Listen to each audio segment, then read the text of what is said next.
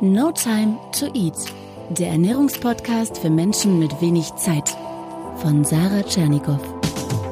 Hier geht es darum, wie du gesunde Ernährung einfach hältst und wie du sie im stressigen Alltag umsetzen kannst. Im Büro, unterwegs, zu Hause. Und hier kommt sie, Hallo und ganz, ganz herzlich willkommen zum neuen No Time to Eat Podcast. Heute mit einem Thema, zu dem ich immer so viele Fragen bekomme. Das ist ein echtes Trendthema auch gerade. Es geht nämlich heute ums Fasten. Konkret um das intermittierende Fasten, auch Intervallfasten genannt. Passt ja sowieso ganz gut, weil jetzt auch der Fastenmonat Ramadan ist. Da habe ich auch kürzlich eine Nachricht bekommen. Sarah, wie kann ich denn nach Sonnenuntergang Fasten brechen? Dazu sage ich am Ende was und ja, du hörst es bestimmt so am Hintergrund. Es klingt alles ein bisschen anders heute, denn ich habe mich ähm, mal nicht ins Studio verkrümelt zum Aufnehmen, sondern ich habe mir mein Mikrofon geschnappt und mich einfach mal draußen in den Park gesetzt, so ein bisschen in die Natur, auf eine Wiese, etwas in die Sonne auch das ist ja eine Form des Fastens, ja, mal den Fernseher Fernseher sein zu lassen, Handy Handy sein lassen, beziehungsweise mein Handy ist jetzt für ein, zwei Stunden einfach mal auf dem Flugmodus. Gut, ich möchte dir heute diese Fragen beantworten. Wie geht intermittierendes Fasten? Was bringt dir das für Vorteile? Wie steigst du am besten ein? Also was sind die ersten Schritte und auch, ja, wie lange solltest du das machen? Wo gibt es da vielleicht Grenzen und wie kommst du da wieder raus? Lass uns starten. Also intermittierendes Fasten funktioniert so, dass du nicht unbedingt tagelang aufs Essen verzichtest, sondern nur für ein paar Stunden am Tag. Also anders ausgedrückt, du hast nur ein bestimmtes, festgelegtes Zeitfenster, in dem du überhaupt isst. Eine klassische Variante ist 8-16. Das heißt, dass du 16 Stunden fastest, wobei natürlich ein Teil der 16 Stunden auch deine Schlafenszeit ist. Also die Zeit, in der du bewusst verzichtest, ist natürlich deutlich kürzer als diese 16 Stunden. Und 8 Stunden hast du dann Zeit zu essen. Und zunächst einmal was bringt dir das eigentlich für Vorteile? Was hat dein Körper davon? Es ist erstmal eine Entlastung. Eine Entlastung in vielerlei Hinsicht. Denn schauen wir uns die Gesellschaft an, so wie wir ähm, ja, sagen wir mal, in Westeuropa hier leben, das ist natürlich fernab so der Natur des Urzustandes. Denn wir leben, gerade was das Essen betrifft, in so einem absoluten Überfluss. Überall gibt es Essen zu jeder Zeit, 24 Stunden. Selbst wenn du nicht in der Großstadt wohnst, sondern auf einem kleinen Dorf, hast du paar Kilometer weiter eine Tankstelle oder einen großen Lidl, großen Netto. Es gibt Lieferservices. Also es mangelt uns ja wirklich an gar nichts. Und ähm, ja, wir nutzen das auch aus, ein bisschen in unserer Bequemlichkeit. Wir, ja, wir essen eben auch ständig. Wir überessen uns auch gerne essen häufig, wenn wir keinen Hunger haben und natürlich, wir holen uns unterwegs viel Schrott auf die Hand, Sandwich beim Bäcker und so weiter und eben auch diese Mengen überall. Schauen wir einfach mal zurück so in die Steinzeit, der Urmensch, da waren Fastenzeiten ganz normal. Ja. Es gibt auch Untersuchungen, die sagen, dass das definitiv das Gesündere ist. Denn der Urmensch, nehmen wir mal ein konkretes Beispiel, der hatte auch Nüsse zur Verfügung, sagen wir, aber natürlich nicht immer. Und wenn er Nüsse fand, dann musste er sie erstmal aus der Schale rauspopeln. Also es war mit einem gewissen Aufwand verbunden, was natürlich dazu führte, dass er äh, langsamer aß und viel, viel weniger. Und auch waren die Nüsse damals nicht geröstet und gesalzen, ja, so wie heute, oder hatten eine Hülle aus Zuckerguss. Ich sag nur gebrannte Mandeln, Weihnachten, ja. Der Urmensch, der hatte eben auch mal ein, zwei Tage gar nichts und musste vor allem, das ist auch sehr wichtig, für sein Essen etwas tun, sich bewegen, kämpfen, Tiere erlegen. Ja, heute sitzen wir einfach viel am Rechner und abends auf der Couch. Ja, es ist sehr bequem geworden und ein Bekannter von mir, ein Fitnesstrainer, der hat mal gesagt, Fitness oder auch Fitnessstudios, die wir uns heute überall hinbauen, weil wir sie tatsächlich brauchen, da hat er gesagt, das ist die Perversion der Neuzeit. Und ich finde, da hat er total recht, denn warum brauchen wir das in Anführungsstrichen überhaupt, diese Fitnessstudios? Weil wir uns körperlich normalerweise im Alltag wenig bewegen. Es sei denn, wir sind äh, Bauarbeiter, Umzugshelfer oder Kellner, die den ganzen Tag auf den Beinen sind. Aber wenn wir uns so die Masse angucken, dann sitzen wir einfach zu viel. Ja, essen aber trotzdem wie die Weltmeister. Und allein die Tatsache, dass wir da ein paar Stunden mal einen Stopp setzen, fasten, entlastet zum Beispiel die Verdauung. Und intermittierendes Fasten ist auch ein richtig tolles Werkzeug, um eine kalorienreduzierte Diät durchzuhalten. Ich persönlich finde, das ist so die, die einfachste Diät, anstatt Kalorien zu zählen, irgendwelche super strengen Low-Carb-Diäten zu machen, ähm, wo ich mich einfach extrem einschränke, wo mir der Verzicht auch schnell auf den Zeiger geht, mich unglücklich macht, kann ich auch einfach das Zeitfenster des Essens verkleinern und in der Zeit aber mehr oder weniger normal essen. Stell dir mal vor, du isst klassisch drei große Mahlzeiten am Tag, morgens, mittags, abends. Jetzt machst du intermittierendes Fasten und fängst zum Beispiel erst um 13 Uhr an zu essen und hast dann, sagen wir, Zeit bis 20 Uhr. Das ist dein Fenster und in der Zeit isst du auch normal. Das heißt, so viel du magst, was dich satt machst, du hungerst nicht extra. Dann ist die Wahrscheinlichkeit ja trotzdem groß, dass du am Ende des Tages doch weniger gegessen hast, als hättest du schon um 7 Uhr morgens angefangen, weil du sozusagen nicht so viel Zeit hattest zu essen. Denn klar, wenn du, sagen wir, um 13 Uhr frühstückst, verschiebt sich ja alles nach hinten. Dann hast du vielleicht erst um 17 Uhr wieder Hunger, das ist dann dein Mittagessen und dann ist eigentlich schon fast wieder Abendbrotzeit, aber dann gehst du irgendwann schlafen. Also ich kann nur sagen, intermittierendes Fasten, diese Verkürzung. Hast du diese Krähe gerade gehört? ja, so ist das. Das ist live hier, meine Damen und Herren. Intermittierendes Fasten, diese Verkürzung des Zeitfensters, ist für viele Menschen, die ich kenne, mich eingeschlossen, die einfachste und angenehmste Art und Weise, die Kalorien, ich sag mal, im Zaum zu halten. Denn zählen müssen die meisten dann nicht mehr. Und auch bei der Frage, was gegessen wird, muss man es nicht mehr ganz so streng nehmen. Das heißt, auch wenn dann mal ein kleines Stückchen Kuchen zwischenrutscht, ein bisschen Schokolade, dann wird das die Kalorienbilanz am Ende doch nicht so sprengen. Falls du abnehmen möchtest, kann das ein sehr angenehmes System für dich sein, ähm, weil in der Zeit, in der du isst, kommt dir das Essen relativ normal vor.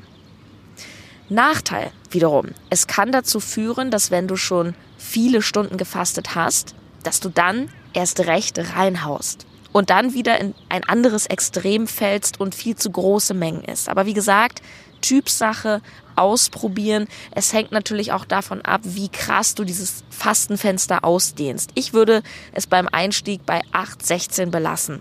Es gibt auch so Fastenvarianten über eine Woche, wo man fünf Tage normal ist und dann ein, zwei Tage gar nichts. Ich bin ehrlich, ich habe damit wenig Erfahrung, finde das auch nicht so sinnvoll, also weil ich immer die dauerhafte Lösung suche. Also ich finde auch alles, was so über zwei, drei Tage des Nichtessens, Nichtsessens hinausgeht, wir sprechen ja auch immer gerne dann so von Detox und Reinigung. Also ganz klar sind mir diese Konzepte nicht. Von was willst du dich reinigen? Sind wir denn dreckig? Macht es wirklich Sinn, dem Körper über eine lange Zeit Nährstoffe zu verweigern?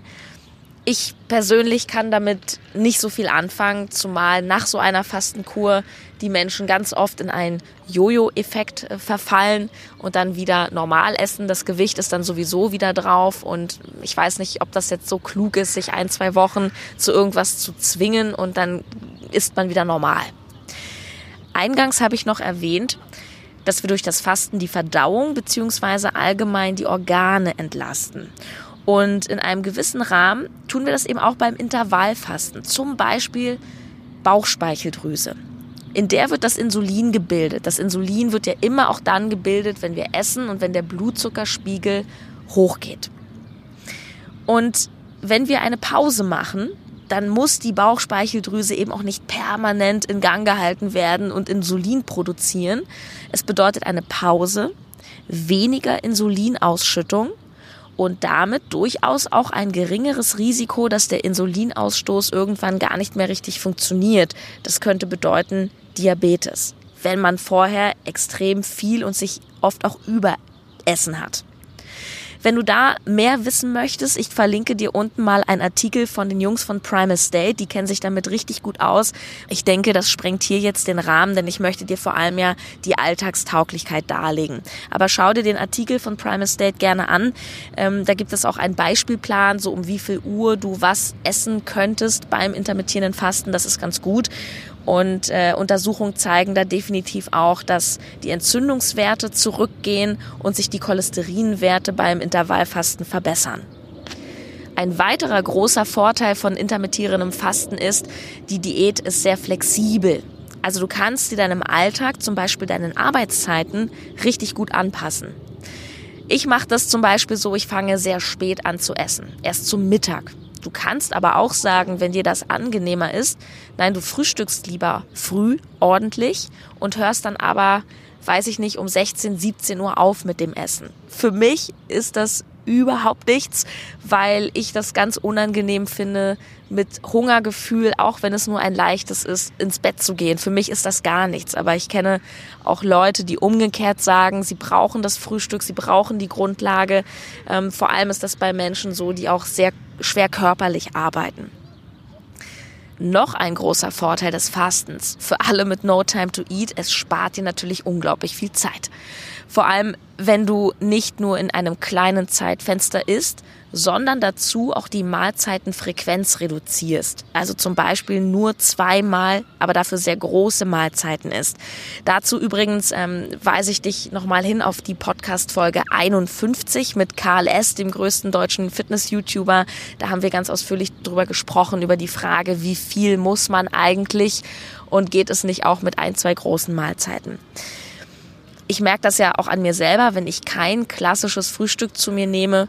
Ich habe eine Mahlzeit weniger, um die ich mich kümmern muss. Ich meine, gut, du weißt ja mit meinen E-Books No Time to Cook und No Time to Cook Vegan ähm, wird das Zeitproblem wirklich auch extrem minimiert, ja, weil die Rezepte ja alle super schnell und einfach sind.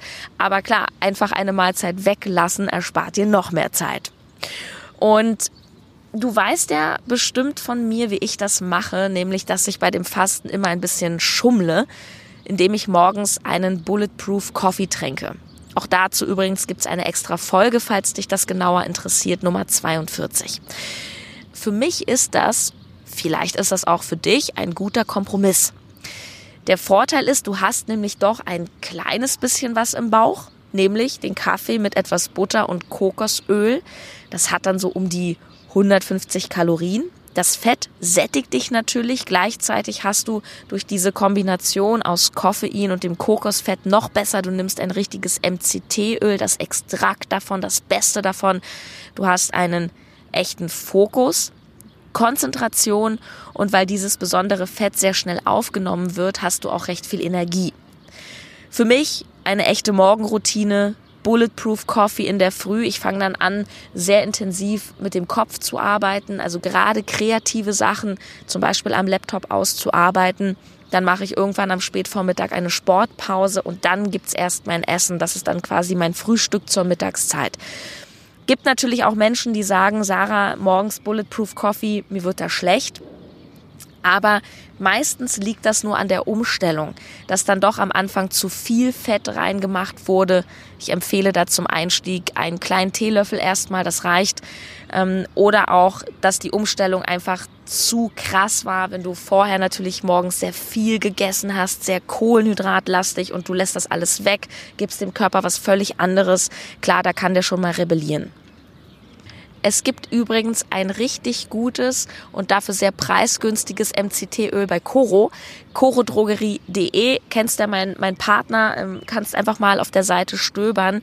Da hast du eine MCT-Ölflasche, die ist so groß wie eine klassische Olivenölflasche für 9,90 Euro. Also du kannst für ein gutes MCT-Öl auch locker 20 Euro bezahlen. Ich finde, das ist ein richtig gutes Preis-Leistungs-Verhältnis und ich finde auch dieses Kokosöl aus der Flasche einfacher in der Hand habe, weil ich es einfach so in meinen Kaffee schütten kann oder in meinem Fall, ich nehme einen Esslöffel morgens in den Kaffee. Ich kann das einfach dosieren. Von daher, ich, ich pack dir das unten rein, corodrogerie.de, MCT-Öl und natürlich kriegst du wie immer 5% Rabatt auf deinen Einkauf, auf alles im Übrigen, ähm, wenn du den Code No Time to Eat bei der Bezahlung angibst.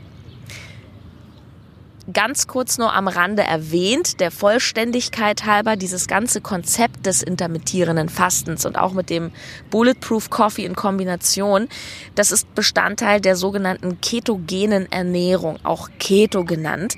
Ähm, bei dieser Form der Ernährung wird weitgehend auf Kohlenhydrate verzichtet.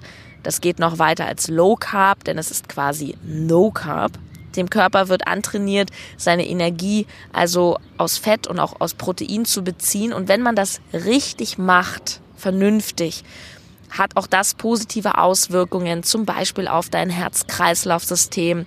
Du bist leistungsfähiger, du bist wacher, also nicht mehr so müde, bist gesättigt, aber dennoch empfehle ich das nicht so einfach, weil es schon eine sehr krasse Ernährungsform ist, die, glaube ich, für viele Menschen im Alltag nicht so angenehm ist, sagen wir es mal so.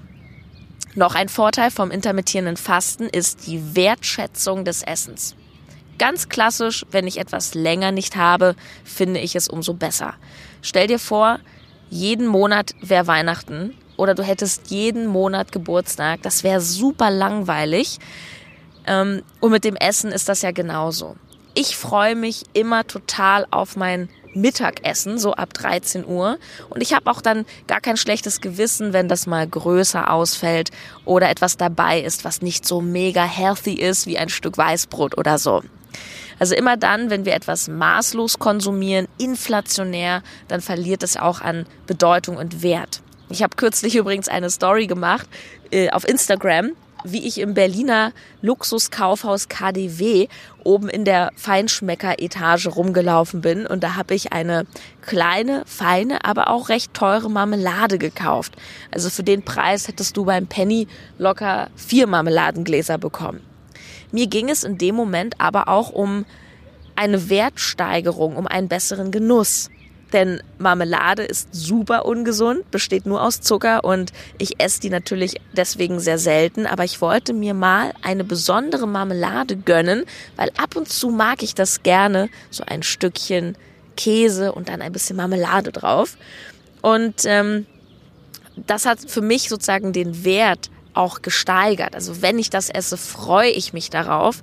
Und im Übrigen, dadurch, dass ich das nicht so inflationär konsumiere, kommt es mich am Ende deutlich günstiger. Zum Schluss möchte ich dir noch einen wichtigen Nachteil von intermittierendem Fasten ähm, nennen, der nur Frauen betrifft. Denn Fasten kann den Hormonhaushalt bei Frauen beeinflussen und auch sehr stark. Allerdings sagt man, dass das auch erst passiert, wenn man so etwa drei Tage sehr stark fastet. Mindestens. Auch hier verlinke ich dir mal einen Artikel, der das nochmal genau auseinander nimmt, wie das mit den Hormonen ist. Im Endeffekt kann das Fasten, je nachdem wie stark es betrieben wird, Stress für den Körper sein. Und Frauen wissen, gerade wenn sie keine Pille nehmen, dass der Zyklus ähm, ja ins Wanken geraten kann, wenn Stress da ist. Aus diesem Grund sollten Frauen, die auch keine Pille nehmen, ähm, nicht zu lange fasten. Ich appelliere da wirklich an deine bewusste Wahrnehmung, dass du auf deinen Körper hörst und einfach auch hörst, wann ist genug. Ich mache das so, ohne dass ich einen Plan wirklich hätte. Ich mache meistens ganz automatisch vom Gefühl heraus drei, vier Tage intermittierendes Fasten und danach kommt meistens ein Morgen, an dem ich unglaublich Hunger habe, schon morgens um sieben. Und dann esse ich auch richtig. Da esse ich ordentlich mein Spiegelei, meine Avocado und meine Paprika ohne Diskussion. Also, bei Diäten, Plänen, irgendwelchen Ernährungskonzepten, Disziplin ist gut, gerade wenn du große Ziele hast oder vielleicht auch im Leistungssport unterwegs bist. Aber auf den Körper hören und danach vernünftig handeln, ist noch viel besser, viel smarter. Und da wir alle individuell funktionieren, wird kein Plan der Welt für jeden passen. Ja, zum Schluss noch, weil mir die Frage im Kontext des Ramadan gestellt wurde, womit sollte man denn Fasten brechen? Ich sage, ja, kommt drauf an, wie lange hast du gefastet. Klar, wenn, äh, gefastet, wenn du natürlich jetzt, das ist ja beim Ramadan nicht der Fall, aber theoretisch, du machst eine Tage und wochenlange Fastenkur, dann musst du den Körper natürlich Schritt für Schritt mit Brühe, einem geriebenen Apfel oder so erstmal wieder an Nahrung gewöhnen. Aber beim üblichen Intervallfasten sehe ich keine Einschränkungen.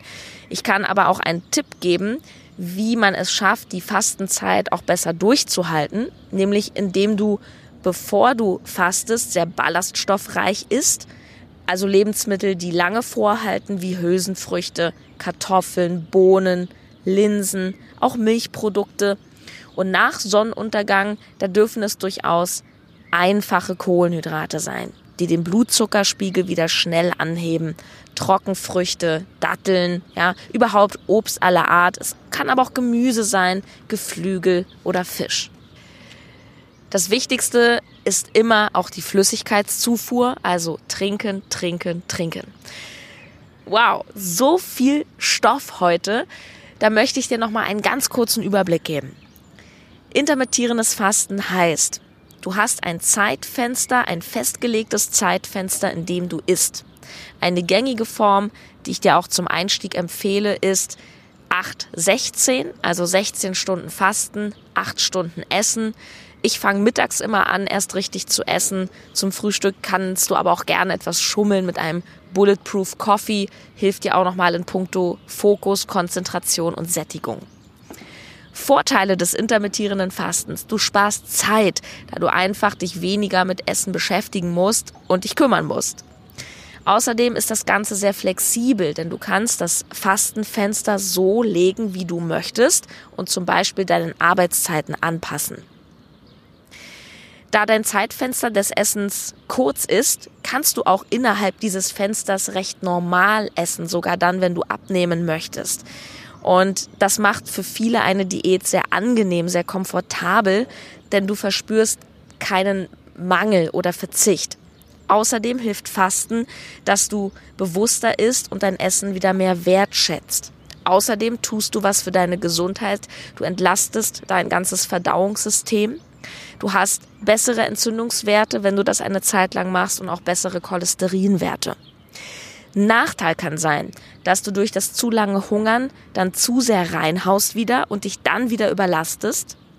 Nachteil kann auch sein bei Frauen eine Beeinflussung des Hormonhaushaltes und dass es dann auch im Zyklus Probleme geben kann. Das heißt, gerade Frauen sollten es mit dem Thema nicht so übertreiben, alle drei, vier Tage auf jeden Fall einen normalen Esstag einfügen. Am Ende geht's immer darum, hör auf deinen Körper, schau, was tut dir gut, was fühlt sich gut an.